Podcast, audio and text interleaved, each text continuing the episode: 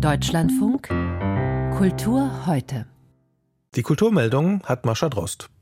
Erinnerungen an das Vergangene und den Neuanfang, das waren die literarischen Themen von Ilse Thielsch, österreichische Schriftstellerin. Als Kind musste sie 1945 aus Tschechien fliehen. Durch dieses Fluchterlebnis sei ihr Leben in zwei Teile geschnitten worden, sagte sie einmal. Sie habe aber nie von Vertreibung gesprochen, weil sie die Vorgänge nicht politisch bewerten wolle. Das Thema der alten Heimat und des Neuanfangs verarbeitete Ilse Thielsch in vielen Gedichten, Erzählungen und Romanen. Eines ihrer erzählerischen Hauptwerke war die Romantrilogie Die Ahnenpyramide, Heimatsuchen und Die Früchte der Tränen. Ilse Thielsch wurde für ihr literarisches Schaffen mehrfach geehrt, in Deutschland unter anderem mit dem Andreas Gryphius Preis und dem Eichendorff Literaturpreis.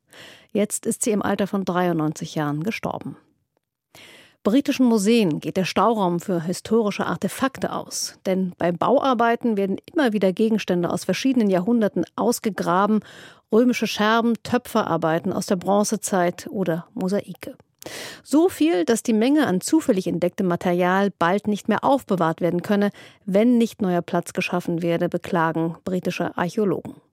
Zudem fehlt es den Museen an archäologischen Kuratoren. Wie die Society of Museum Archaeologists mitteilte, findet ein Viertel der Ausgrabungen, die von sogenannten archäologischen Auftragnehmern in England durchgeführt werden, nicht den Weg in ein Museum.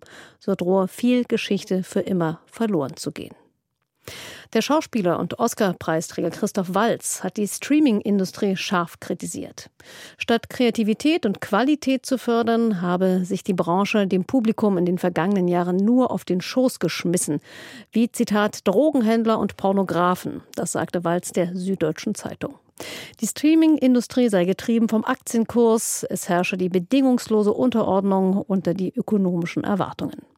Das Geschäftsmodell sei so sehr auf Algorithmen, Quantität und das Messbare fixiert, dass, Zitat, die Teile des Gehirns, in denen Kreative ehedem ihr Qualitätsbewusstsein vermuteten, regelrecht eingetrocknet seien. Christoph Walz scheint wirklich in Fahrt gewesen zu sein.